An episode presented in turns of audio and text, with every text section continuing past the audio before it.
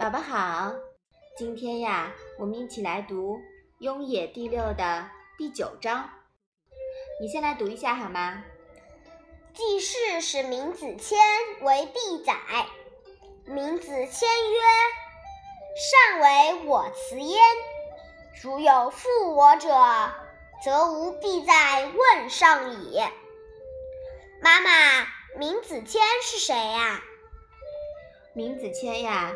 姓闵，名损，字子谦，是鲁国人，孔子的学生，比孔子小了十五岁。妈妈，毕是什么意思呀？毕呀，是一个地方的名字，是季氏的封邑，在现在山东毕县西北一带。哎，对了，我考考你啊，毕宰。那么这个“宰”是什么意思呀？“宰”是管家的意思。嗯，对的，“宰”呀是家宰、管家。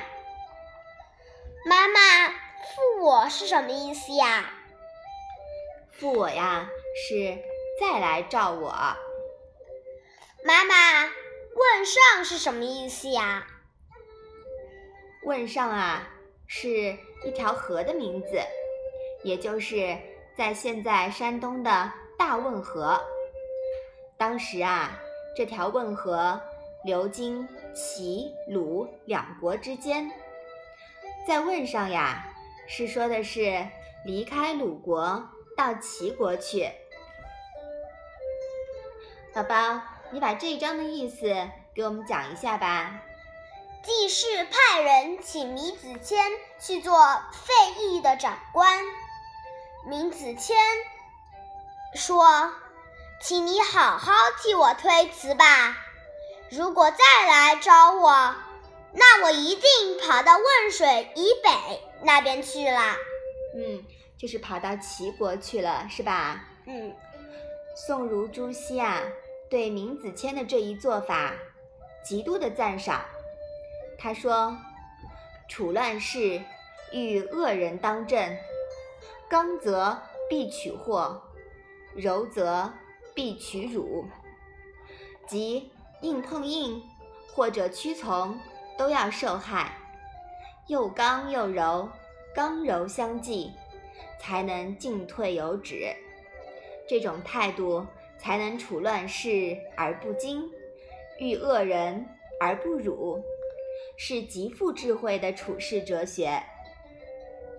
但也需要注意，过于避世，则容易被当作消极。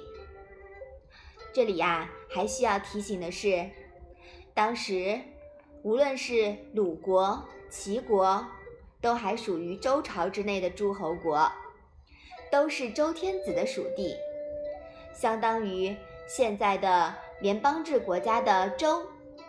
弃鲁去齐，其实。并不是现代意义上的叛国，只是从一个州到另外一个州去的意思。